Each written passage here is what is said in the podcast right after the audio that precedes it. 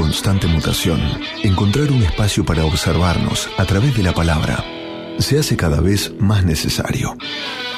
La 1110 presenta El Transbordador. Conducción, Federico Poli.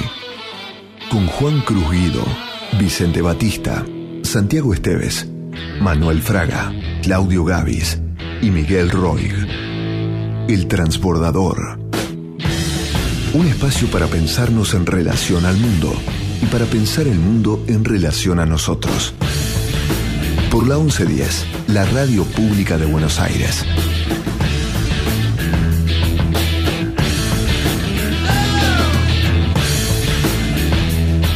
Y sí, buenos días a todos en este sábado con un clima fabuloso. Venimos de, de tomarnos ahí un chocolate con churros caliente, un café con leche con media luna, Juan Crucho.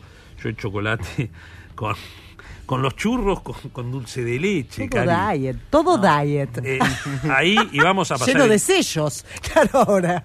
Que igual que la pongan, ¿eh? Yo, ah, decilo, pero. Vamos que- a pasar la, la- no, digo, ahí en el bar notable La Giralda, que escenario de, de- de la historia argentina. Qué rico.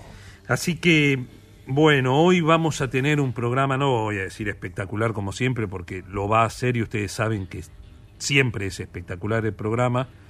Y vamos a, mm, a hablar con, eh, con el gurú, ¿no es cierto? El gurú, Juan? el gurú, sin duda. Eh, Una voz que realmente no se escucha en el análisis internacional y que además tiene los pergaminos de haber acertado, porque eh, ya podemos decir eso, no solamente es interesante escucharlo, sino que además en lo que dura este ciclo del transbordador ya viene acertando bastante con sus análisis, o sea, El- que, que es empíricamente comprobable. Ricardo Auer, que es especialista en geopolítica, parte del equipo de la consultora sistémica.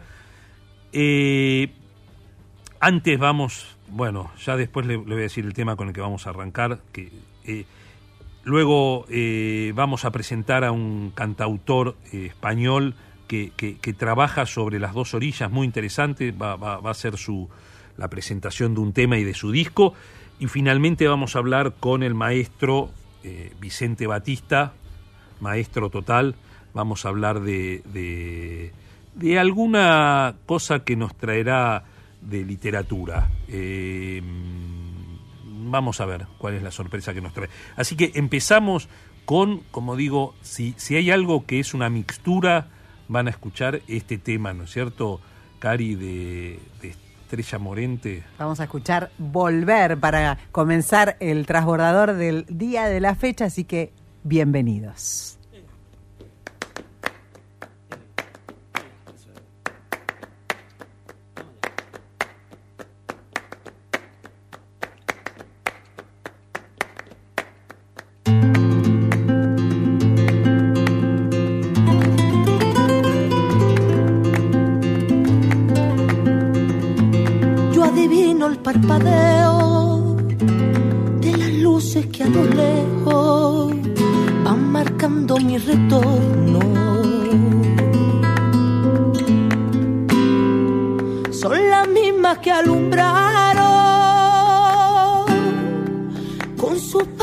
Reflejo juntas horas de dolor.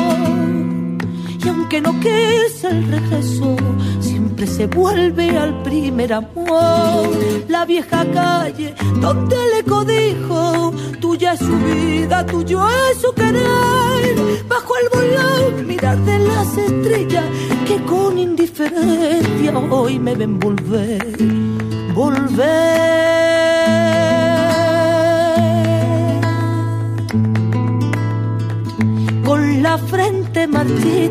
la nieve del tiempo platearon mi sien. Sentir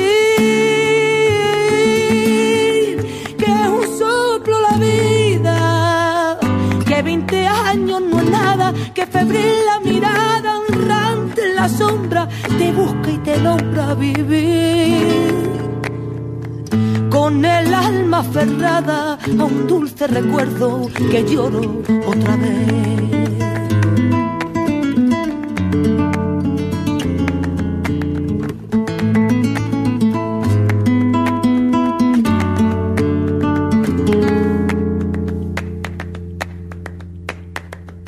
Miedo del encuentro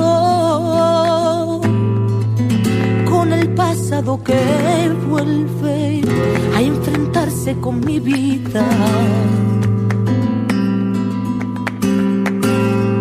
Tengo miedo de la noche que poblada de recuerdo encadena mi soñar. Pero el viajero que huye temprano detiene su andar. Y aunque el olvido que todo lo destruye haya matado mi vieja ilusión, guardo escondida y una esperanza humilde que es toda la fortuna de mi corazón. Volver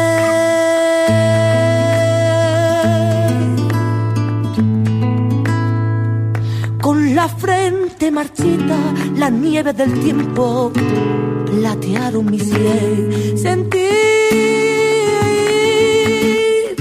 que es un soplo la vida, que 20 años no es nada, que febril la mirada y errante en la sombra te busca y te nombra vivir. Con el alma aferrada a un dulce recuerdo que lloro otra vez.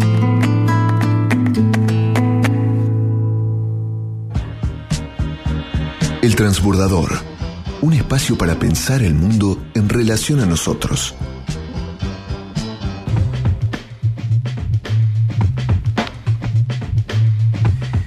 Bueno, y, luego de ese volver de Estrella Morente cantado en, tono andaluz, eh, vamos a hablar con, ya, ya anticipamos, con el gurú Ricardo Auer. Ricardo, ¿cómo va? Buen día, ¿cómo te va? ¿Cómo andás? Bien, bien, bien. ¿Cómo va todo, Federico? Bien, bien. ¿Y sabés por qué te...? ¿Cómo? Vamos viento en popa, digamos, cada vez, cada vez sube más todo. Sí, sí, sí, lamentablemente. No, digo, y acá eh, me, me, a ver, me decía, y le pido que, que lo repita, me decía Juan Cruz, cuando le dije, viene, Ri- vamos a hablar con Ricardo, ¿qué, qué, me decía, Juan? No, te decía que el maestro, ¿no? El maestro para empezar, porque la verdad que es un lujo escucharlo, pero además agregaba Ricardo que eh, acertaste, ¿no? Digo, porque eso es otra cosa, además de- del lujo que es escucharte, por tu conocimiento eh, sobre los distintos países y sobre la geopolítica en general, cómo se manejan de manera, digamos, concreta, ¿no? Que se dice la realpolitik de las relaciones internacionales, pero además en los pronósticos que has hecho, ya llevamos eh, un año acá con el transbordador, entonces hay prueba empírica para ir, están los archivos que no mienten, y allí anticipaste, por ejemplo, algo que yo le decía a Fede, no lo escuché en su momento en ningún lado, de hecho escuché muchísimas teorías sobre lo que iba a pasar con la guerra en Ucrania, que cuando venía el invierno se terminaba, que cuando venía la primavera se terminaba porque los tanques se iban a quedar en el barro de la estepa ucraniana, y vos decías, no, esperen, esto va para rato, ¿eh? Mínimo dos años, eh, paciencia, esto es un conflicto largo, no se resuelve ni en una campaña militar rápida, ni... Bueno, efectivamente estamos en esa situación, Ricardo, así que los hechos, ¿no? Te agradezco los conceptos, sí. No, hay un artículo que dice, la guerra continúa, digamos, la prueba inocultable de que yo veía que la prolongación de esto era inevitable. Porque lo que está, digamos, si fuera una guerra exclusivamente entre Ucrania y Rusia, esto ya hubiera terminado hace rato. Lo que pasa es que la guerra hay que encuadrarla en, el- en el- en la realidad, que es la NATO y Estados Unidos contra Rusia en función de una guerra más o un conflicto más principal que es el conflicto entre Estados Unidos y China por el liderazgo del mundo. Este es el tema. Y esas cosas no son de corto plazo y tienen muchas variantes y muchos aspectos que a veces no se notan, digamos, en la superficie, pero que son el motor, digamos, de los conflictos. Por ejemplo, el tema tecnológico, el tema energético, quién domina cada espacio, quién domina quién pone cada zona o país importante a favor de uno o del otro. Ejemplo, que yo, Turquía, Turquía o Arabia Saudita, miembro, Turquía, miembro de la NATO, está en muy buenas relaciones con los chinos y con Rusia. Eh, Arabia Saudita, principal, uno de los principales productores de petróleo, domina junto con Rusia eh, la OPEP. Y bueno, ahora es más favorable a, Rusia que a Estados Unidos y que cuando tradicionalmente fue miembro permanente de, las relaciones de, de, manejo de Medio Oriente de Estados Unidos. Y ahora lo que yo veo que el conflicto se ha trasladado, o sea, el, conflicto como concepto de, choque de, intereses se ha trasladado a Europa, ¿no? Europa está en una gran desencrucijada, ahí hay mucho debate, ¿no? Que no salen los medios, por lo menos argentinos, este, porque se está decidiendo qué, qué va a ocurrir con toda la producción de la defensa en Europa. Porque mm. Trump el otro día, inclusive, les volvió a recordar lo que él había dicho siendo presidente. Bueno, Europa tiene que gastar dinero en defensa, no podemos ponerlo nosotros solo y ser la policía del mundo, no se puede, porque eso desgasta a Estados Unidos. Entonces ahora lo que aquello se dijo, Biden y los demócratas lo están siguiendo, bueno muchachos, ármense ustedes también, ¿viste? Porque si no, tenemos que poner todos nosotros, pero el mm. problema es, si yo me armo y entonces yo decido lo que voy a hacer, lo que quiero hacer, y ahí está el conflicto, porque Estados Unidos también quiere tenerlo este, a Europa de aliado para enfrentar a China. Rusia es una cosa intermedia en ese, en ese conflicto. De hecho, este, están yendo todos los líderes, han ido en el último tiempo los líderes europeos a China, porque China es un mercado importante para toda Europa y principalmente para Alemania, que es el principal afectado de la guerra en Ucrania, principal, tiene recesión ya, ya tiene recesión, no, no, no hay que los números este, eh, de su eh, tienen déficit fiscal por primera vez en 40 años. Sí, y ese, e, ese es el otro, el otro gran dato, ¿no es cierto, Ricardo? Eh, que al interior de, del bloque occidental, eh, el gran perjudicado de, toda esta guerra eh, ha sido, está siendo Alemania, ¿no es cierto? Porque perdió la, la posibilidad de acceso al gas barato, eh, al gas y al petróleo, pero básicamente al gas barato ruso, que eso era un factor de competitividad de su industria y en particular de su industria potente, industria petroquímica. Claro, claro, claro. Y como y, y digamos, si tenía el sueño Merkel y eh, digamos, eh, Schroeder, el, el, sueño europeo de, de que eh, Rusia sea parte del sueño alemán de que Rusia sea parte de Europa, y esto, esto rompe esa, esa, esa, esa posibilidad. Y, y bueno, y, y como vos decís, coloca a Alemania en una situación muy complicada. Yo tengo, hmm. por razones idiomáticas, tengo relaciones con un grupo alemán y entonces entiendo, leo los diarios. Y ahí hay un gran debate, inclusive en la televisión, pese a que está dominado por los globalistas de von der Leyen, este, hmm. eh, el, debate principal y la, la, la coalición de gobierno, los verdes, la socialdemocracia y todo, Dentro de Alemania hay muchas voces, digamos, de la, del ex eh, CSU, que la, los cristianos demócratas hmm. de Merkel y todo lo demás, que están en contra de todo lo que se está haciendo, en contra, directamente en hmm. contra, abiertamente. Este, por ejemplo, ahora se debate el tema eh, de energético. Entonces pierden, ahí pierden como en la guerra, como dice el dicho, están perdiendo como por la guerra acá. Este, entonces están usando carbón, porque el, la sustitución del gas barato ruso es por el gas caro norteamericano, que es licuado. Hmm. Es muy caro todo este proceso. Hmm. Entonces ahora están usando carbón para equilibrar el precio promedio del costo energético alemán. Ahora bien, la solución en Europa ya, en Europa, es la energía atómica. Ahora bien, ¿qué pasa con la energía atómica? Que está haciéndose plantas en, en Estados Unidos, en China, en Rusia, en todos lados están haciendo plantas, en Japón están haciendo plantas nucleares, porque es la solución al problema ambiental con los riesgos que implica, pero son, eh, dada la tecnología existente, son mínimos ahora, cada vez más, más bajos. Entonces, ¿qué pasa con ese problema? ¿Quién es el proveedor del mineral de uranio del mundo? Es una linda pregunta que pocos saben. Eh, pocos del público general, los expertos saben todo. Rusia. Claro. Nosotros acá importamos mineral ruso para este eh, enriquecerlo en una planta que hay en Formosa, Mm. de Dioxitex. Estados Unidos sigue hoy importando mineral ruso porque no hay otros proveedores, digamos, masivos. Mm. Europa, lo, eh, Francia lo sigue importando. Los grandes tres proveedores son Rusia, Kazajistán y Níger.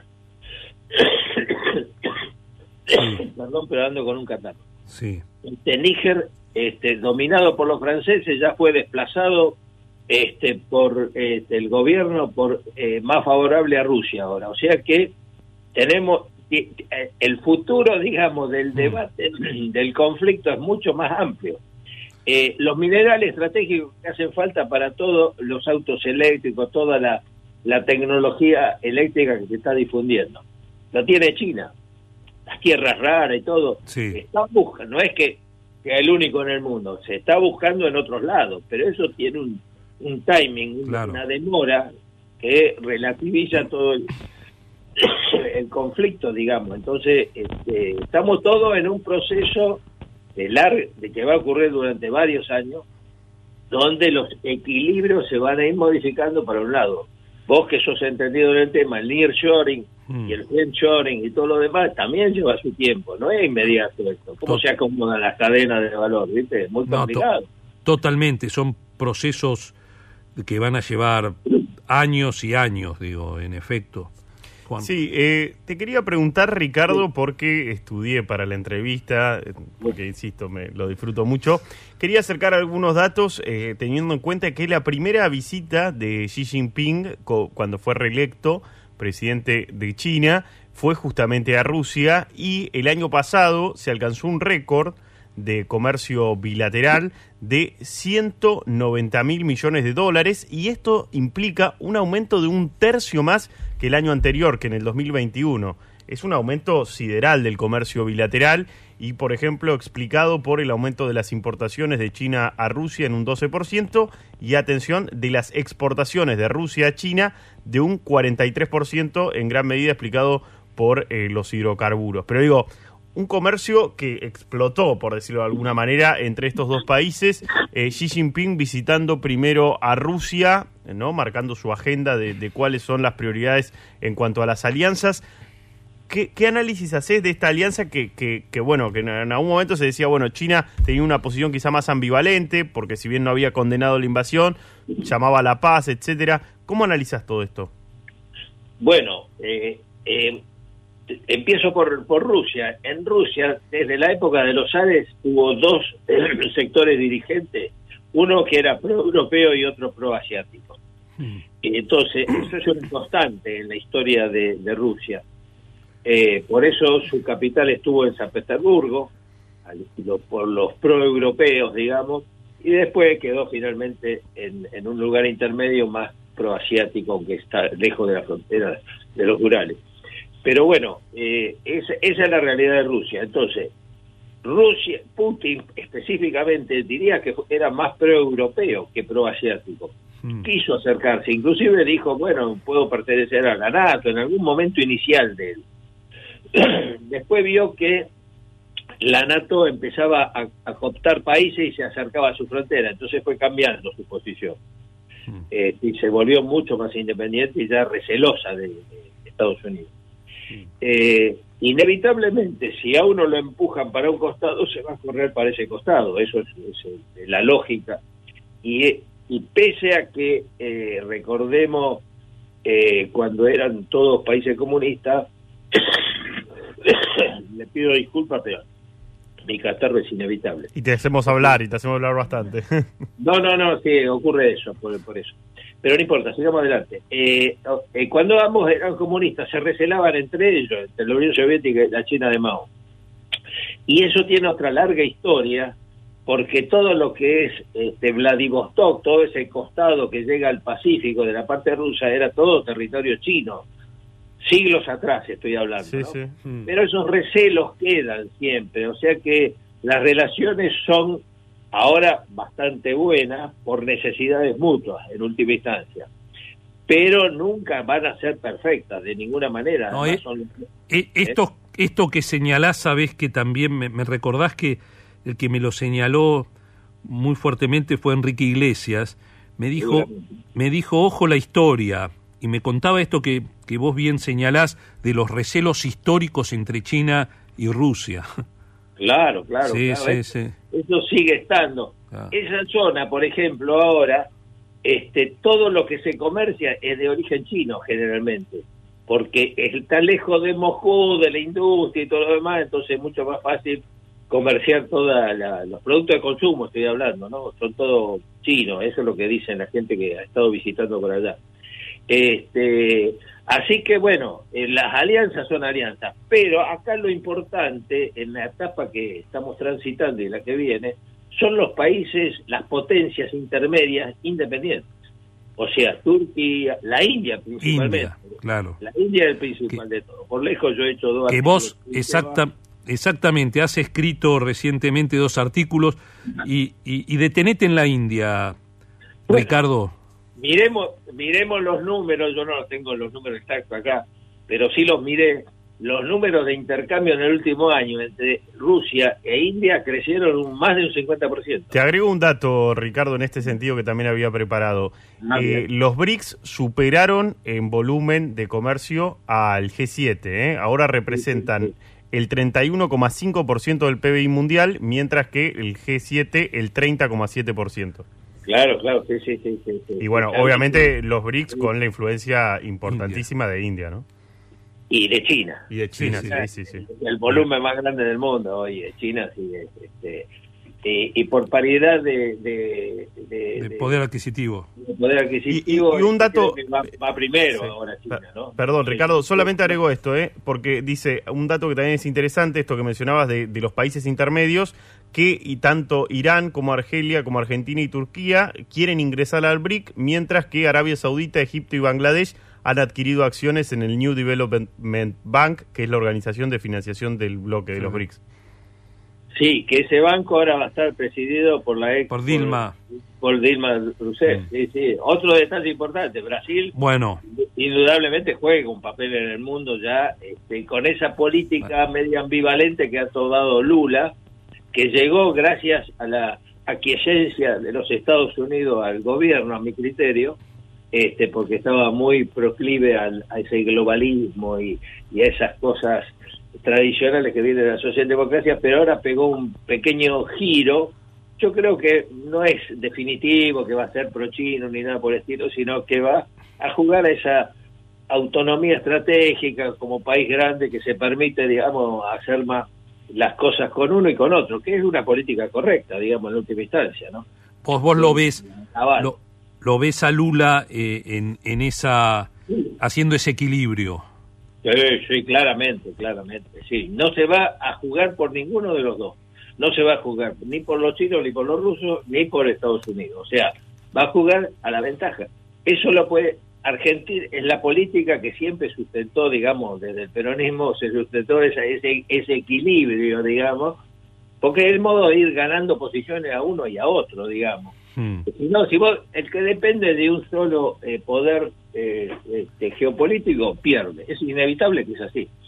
Todos los países inteligentes en, en política exterior han jugado al equilibrio. Hmm. Este, algunos con suerte, eh, el dispar, digamos, otros mejor. Eh, todo depende de las clases dirigentes de cada país. Eso acá no, no somos muy duchos en los últimos tiempos en estas cosas. Hacemos todo para quedar mal con los dos. Eso es una virtud, digamos, un- un- una virtud negativa. Hmm. Este, no sé cómo lo hacemos, pero este, es así. Te, te peleas con todo, no puede ser. Absurdo. Hasta con Uruguay nos peleamos. Sí. El. Sí, y, y perdón, eh, Ricardo, porque charlando esto eh, mencionabas dos cosas que me quedaron ahí como que me, me gustaría por ahí que profundices. Por un lado, lo de India y por otro, el rol de, vos decías, bueno, acá es interesante ver las potencias intermedias. Esos dos conceptos eh, me parecía que estaban buenos para...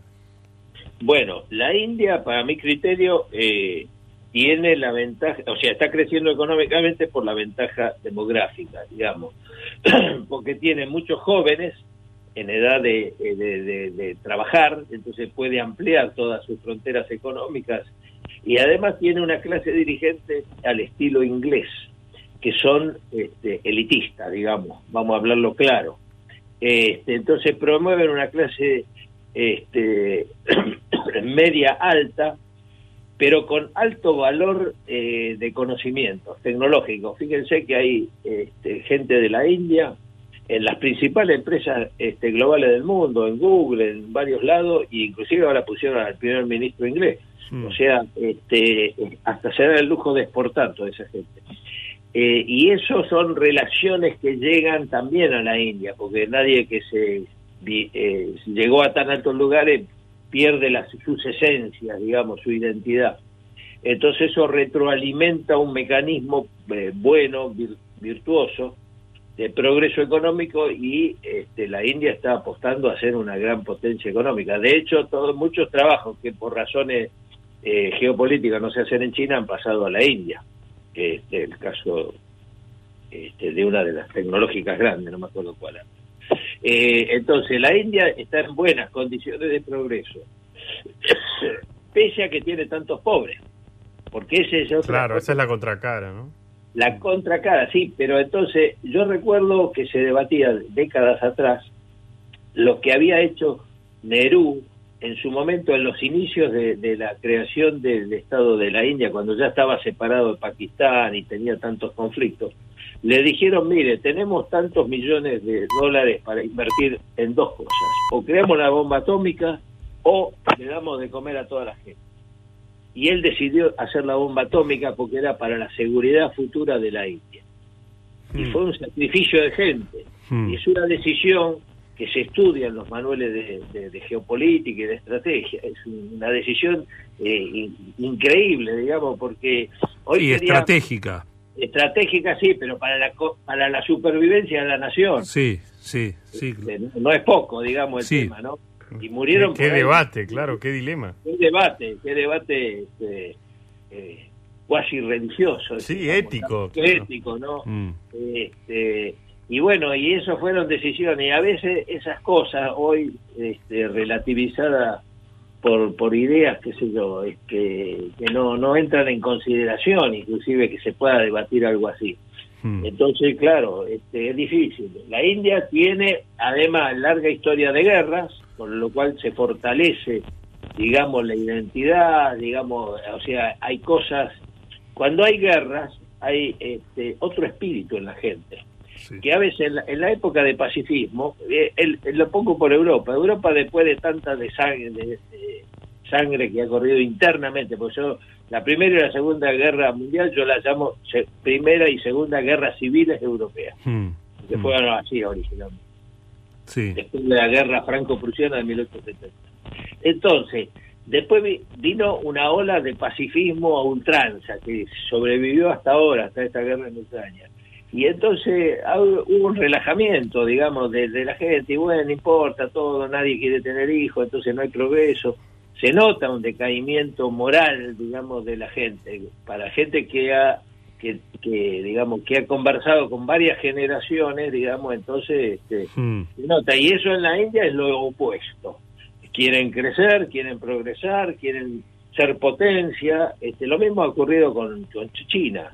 Mm. Este, entonces, esas cosas en geopolítica son tremendamente importantes, Claro. porque la unidad nacional es la clave del progreso. Sin unidad nacional no hay posibilidad de progreso. Siempre, cuando los países muy débiles son aquellos que están conflictuados con guerras internas, guerras civiles internas, se matan uno contra otro, y después está el, el estadio intermedio, que no se pueden poner de acuerdo en absolutamente nada. Caso la Argentina, digamos, este, este, o sea, la debilidad nuestra parte de una debilidad política que ha instaurado un fraccionamiento tan grande de, los sectores antagónicos argentinos, que también puede decirse, bueno, viene de hace siglos atrás, pero no, este, si no se resuelve ese problema es muy difícil constituir este, una, una unidad eh, eh, de, de la ciudadanía en pos de un progreso, digamos, donde todo, más allá de pequeñas diferencias, que siempre obviamente tienen que ver, pues, democráticamente hablando, este, tenemos que luchar por un objetivo, digamos, el objetivo se logra cuando hay cierto mínimo unidad nacional, digamos. Yo, yo lo traslado acá, estas cosas internacionales, porque yo las veo como... Si uno se fija cuáles son los países independientes de sus modos democráticos o autocráticos de vida, porque esto también es otro tema. los americanos quieren dividir el mundo entre autocrático y democrático. Entonces yo digo, eh, los aliados eran los democráticos o quiénes son. No, bueno, después relativizan todo y dicen, bueno, podemos tener amigos que no son democráticos. Tipo la Unión Soviética en su momento. Claro, claro, entonces también entonces es una palabra. Sí, o Arabia Saudita, por ejemplo, que vos lo mencionabas. Y, y vos mismo decís, escúchame, Turquía, que era aliado, no es muy democrático, y, y la India hasta cierto punto la mejor democracia del mundo, más o menos, porque las castas son castas y los pobres son pobres y, tienen menos influencia que los otros. O sea, la democracia formal es una cosa, que esa no, no, me la como, digamos.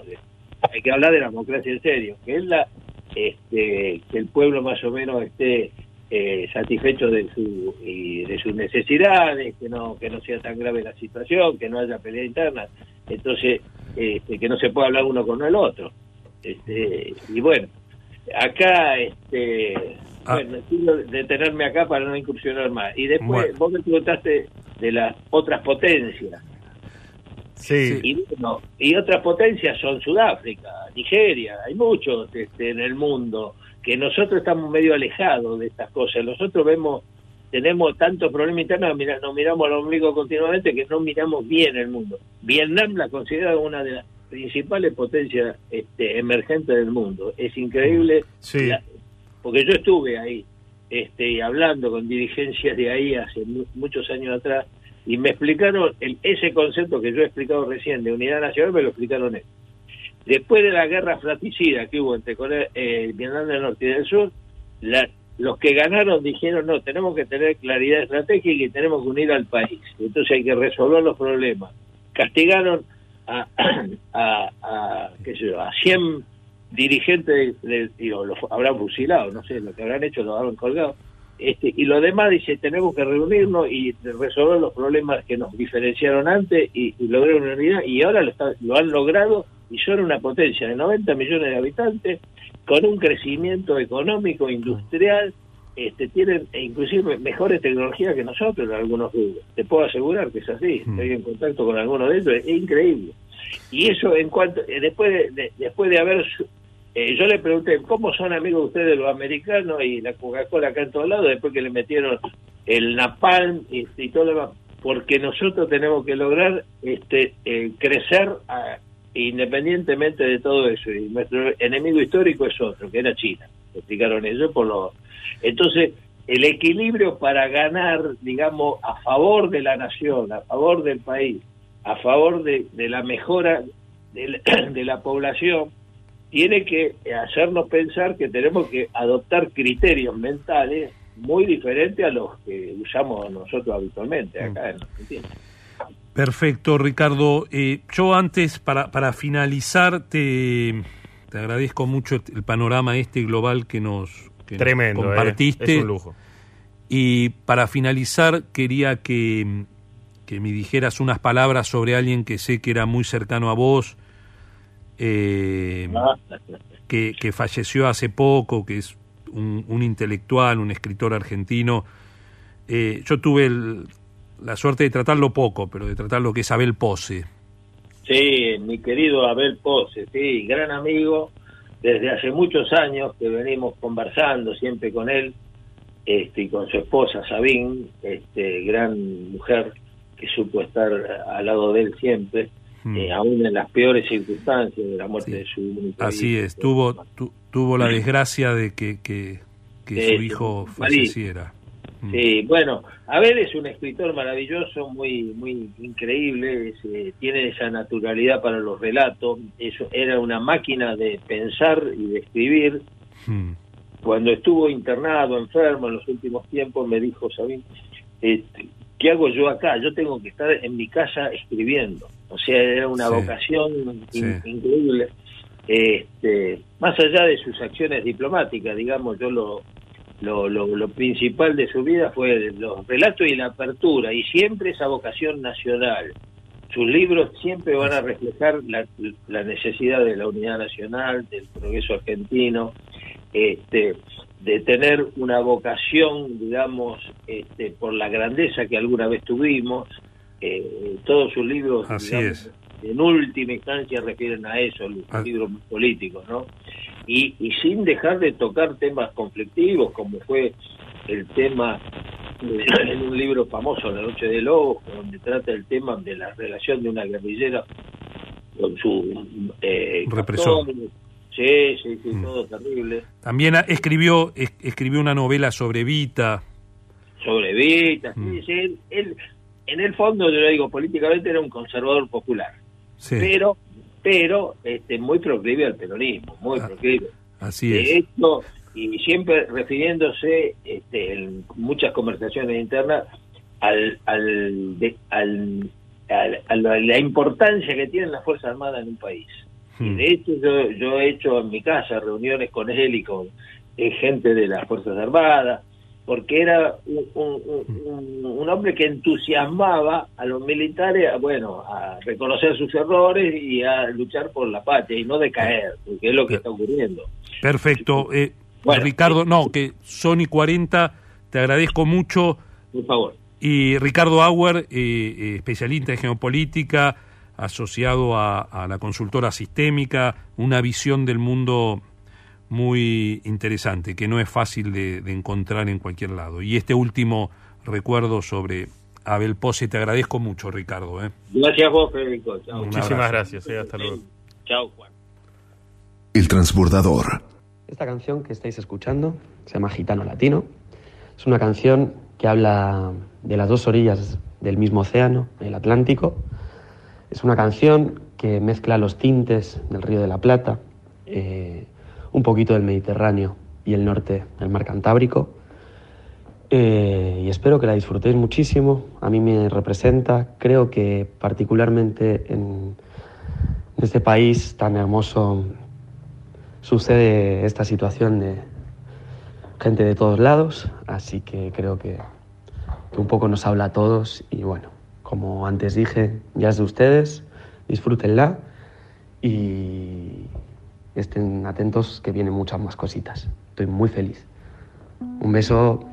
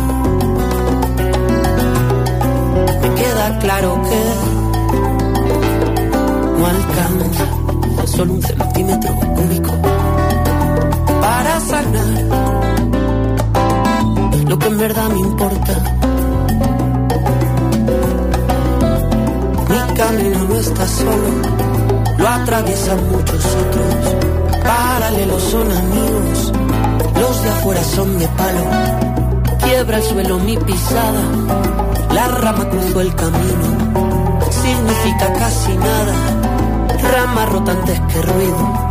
Mi camino es otro niño, no es el mismo de hace un rato. Sinuoso como el solo, y el silencio mi aliado. Y aunque me avisa que estamos solos que lo buscamos y lo merecemos. Y aunque me digan que estamos locos, porque el camino está para morderlo.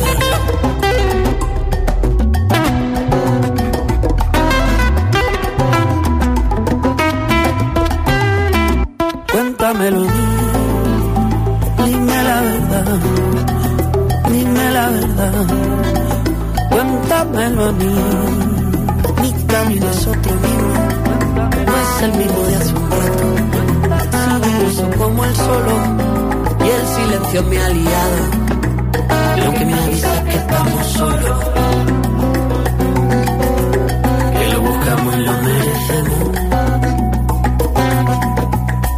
Que me digan que estamos locos, porque el camino está para morderlo. Cuéntamelo a mí, dime la verdad.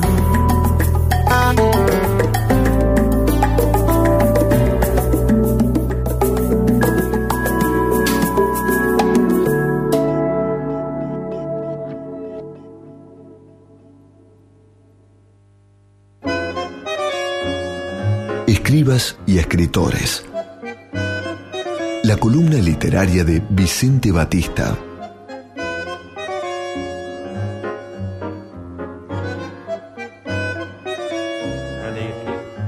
Bueno, bueno, después de, de esta gran música con aires mediterráneos, hoy estamos muy de España, pero lo tenemos a un porteño que también vivió en Barcelona y vivió en Canarias, que es el amigo, el gran maestro Vicente Batista. Bueno, hola, gracias por lo de maestro, no sé. Eh, No, pero- Sabés que lo sos. Pe- No, no, no. Sabés que lo sos. Uno se mira frente al espejo y se queda artista, de eso vamos a hablar. Y mira qué casualidad, Sí, eh, hablas de Mediterráneo, hablas de, de mm, bueno, de, de, ya de, de De España. Barcelona, mm, y, mm, y yo traigo hoy a mención eh, un autor catalán que carga sobre su espalda eh, su condición de poeta, novelista, cuentista y doctor en filosofía. Estoy hablando de Félix de Azúa. Félix de Azúa, eh, en 1996, publicó un libro que a mí siempre me resultó muy interesante por un apartado de ese libro, sobre todo. El libro se llamó Diccionario de las Artes. sí, Y ahí Félix de Azúa establece, para mí, una de las más, eh, eh, eh, digamos, aterradoras o definitivas condición o definición de lo que es un artista. Y para ello, y ahora estoy citando, mm, eh, dice Félix de Azúa, habla de los eh, de los mm, trenes de la muerte, aquellos trenes que durante el nazismo llevaban a sus condenados al, al, al- bueno al- a las cámaras de gas. mm, Eh, dice de Azúa, hacinado como reces, sin espacio para sentarse, sin apenas aire para respirar, sin más agua que la lluvia que se filtraba por las grietas de la cubierta, millones de dichados atravesaron la Europa de Pau a de Varsovia a Dachau, de Amsterdam a Buchenwald. Durante semanas, camino del matadero, los vagones eran de puerta corredera, traían unos mínimos respiradores en la parte superior a un palmo del techo y otros cuantos orificios en el suelo para la evacuación de las heces. Por los respiraderos entraba la escasa luz que permitía a los infelices saber si era de día o de noche. Y aunque pueda parecer extraño, estos detalles cobraban para ellos una enorme importancia. Los respiraderos superiores estaban situados a unos dos metros y medio del suelo. Nos vamos ubicando hacinados en esos terribles, horribles vagones, mm, eh, tenían eh, una, una grita muy pequeña a dos metros y medio de, del piso, Sí. por lo cual necesitaban que, por lo que viene ahora, necesitaban que eh, los oteadores, así los llamaban, era gente que iba en el vagón que se subía sobre los hombros de dos que lo tenían mm, y, y miraba a través de ese orificio para ver lo que estaba pasando afuera, por dónde estaban yendo, porque además no tenía la menor idea a dónde los llevaban. sí, Entonces, eh, esos sorteadores, y ahí viene la experiencia de unos y otros, algunos balbucían eh, de- sí, eh, eh, de Azúa. Balbucían algunas palabras y luego se ahogaban en sollozos o caían en un mutismo se- seco. Otros no podían resistir la tensión y se negaban a seguir haciendo dioteadores, pues según decían, para soportar el horror es mejor no ver nada y hacer como si solo hubiera un mundo de los condenados a muerte. Había algunos que se limitaban a hacer casi un eh, detallar mm, eh, jurídicamente o notarialmente lo que estaban viendo. Decían, por ejemplo, veo una estación de ferrocarril con dos puertas laterales y una central con trampilla de madera y rajes latón. Eh, era una descripción eh, burocrática, si querés.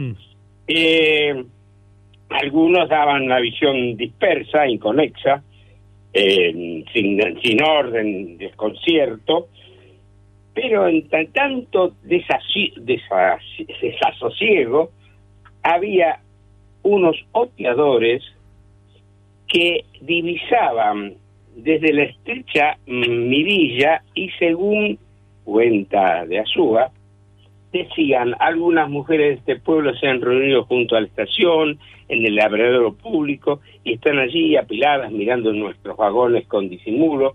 Veo que una de ellas, con un crío en los brazos, le señala, le señala a nuestro vagón, justamente así que voy a sacar la mano por la mirilla. Dice Azúa y agrega, sus compañeros podían pensar entonces que aquella mujer con el niño vería la mano y algunos dedos de la mano agitándose de la venidilla y que quizás sí la mujer se convencería de que había gente muriendo en los vagones.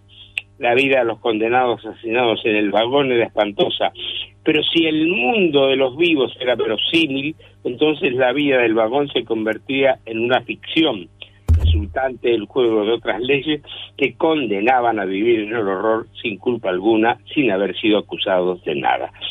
¿Qué está definiendo Félix de Azúa? Lo que es un artista, aquel que es capaz de convencer a sus oyentes acerca de la realidad del mundo luminoso. Es una cita. Y dice así, de Azúa, en los buenos relatos los presos tenían la certeza de que algo circulaba de los unos a los otros, de los condenados a los libres, del mundo de la muerte al mundo de la vida.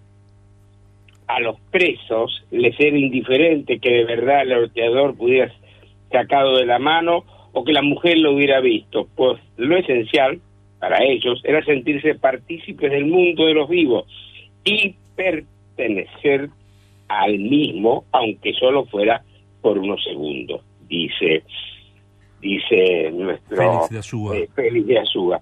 Y yo digo, aquellos oteadores capaces de mantener la variedad del relato, desempeñaron, fíjate vos por un instante, el problemático ejercicio de la literatura.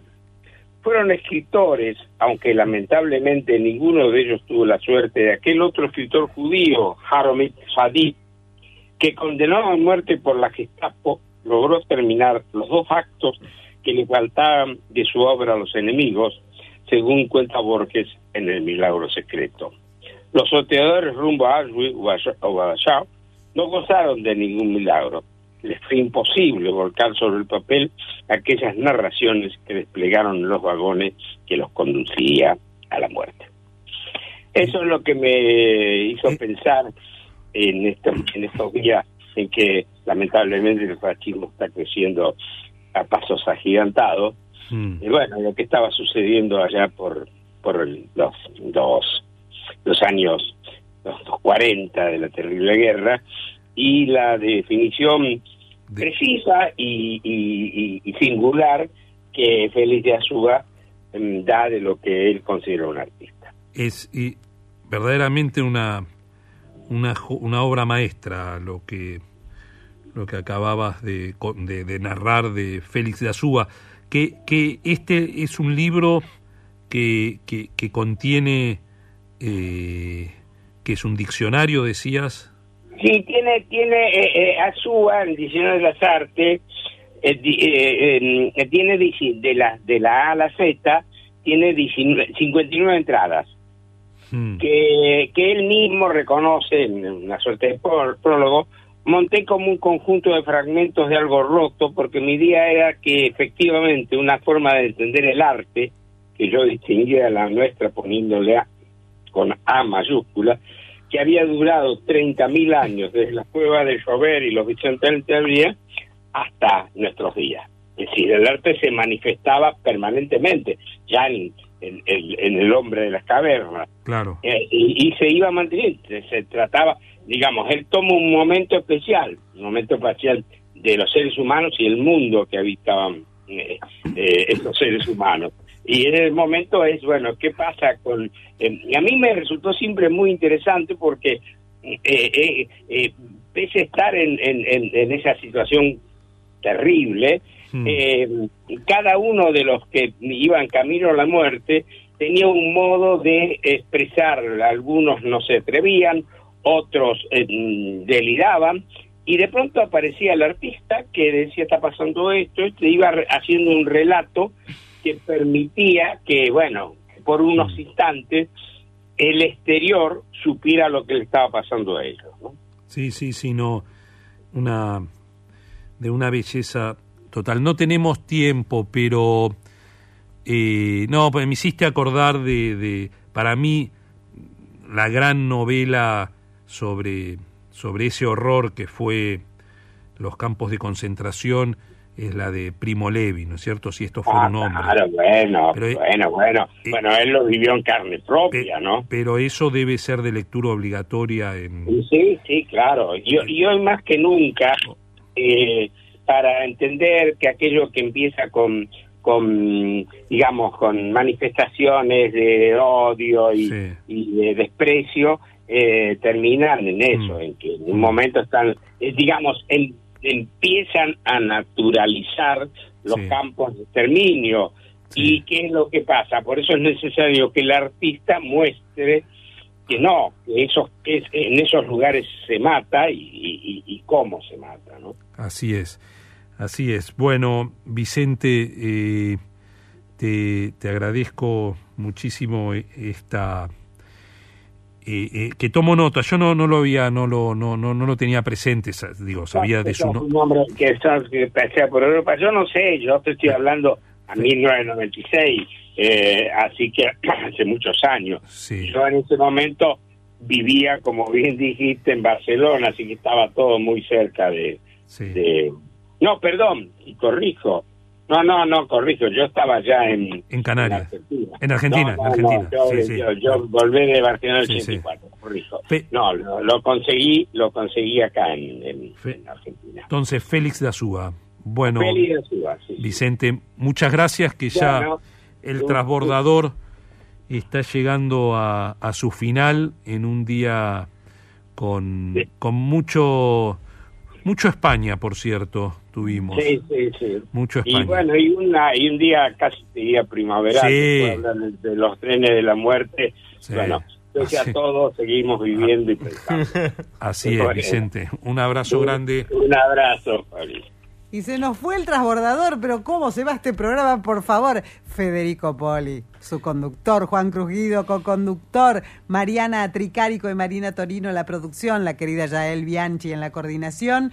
Eh, hoy eh, Claudio Acevedo, nuestro querido Claudio en la operación técnica, Vicente Batista que se acaba de despedir y cerrar nuestro programa y quien les habla, Cari Buono buena semana para todos. Gracias, Cari. y viste, tiene que venir al estudio, ¿eh? no es lo mismo sin él acá. Es una cosa que no se puede creer. No, y el, domingo hay una función, antes de terminar, hay una función de teatro. Este domingo, 20, 30 horas, los esperamos en VIP Lunch, Paseo La Plaza, Sala Cortázar. Vengan, que es una comedia inolvidable. Ahí actúa la querida Cari Bueno. Gracias, Fede, gracias a todos, gracias, Juan.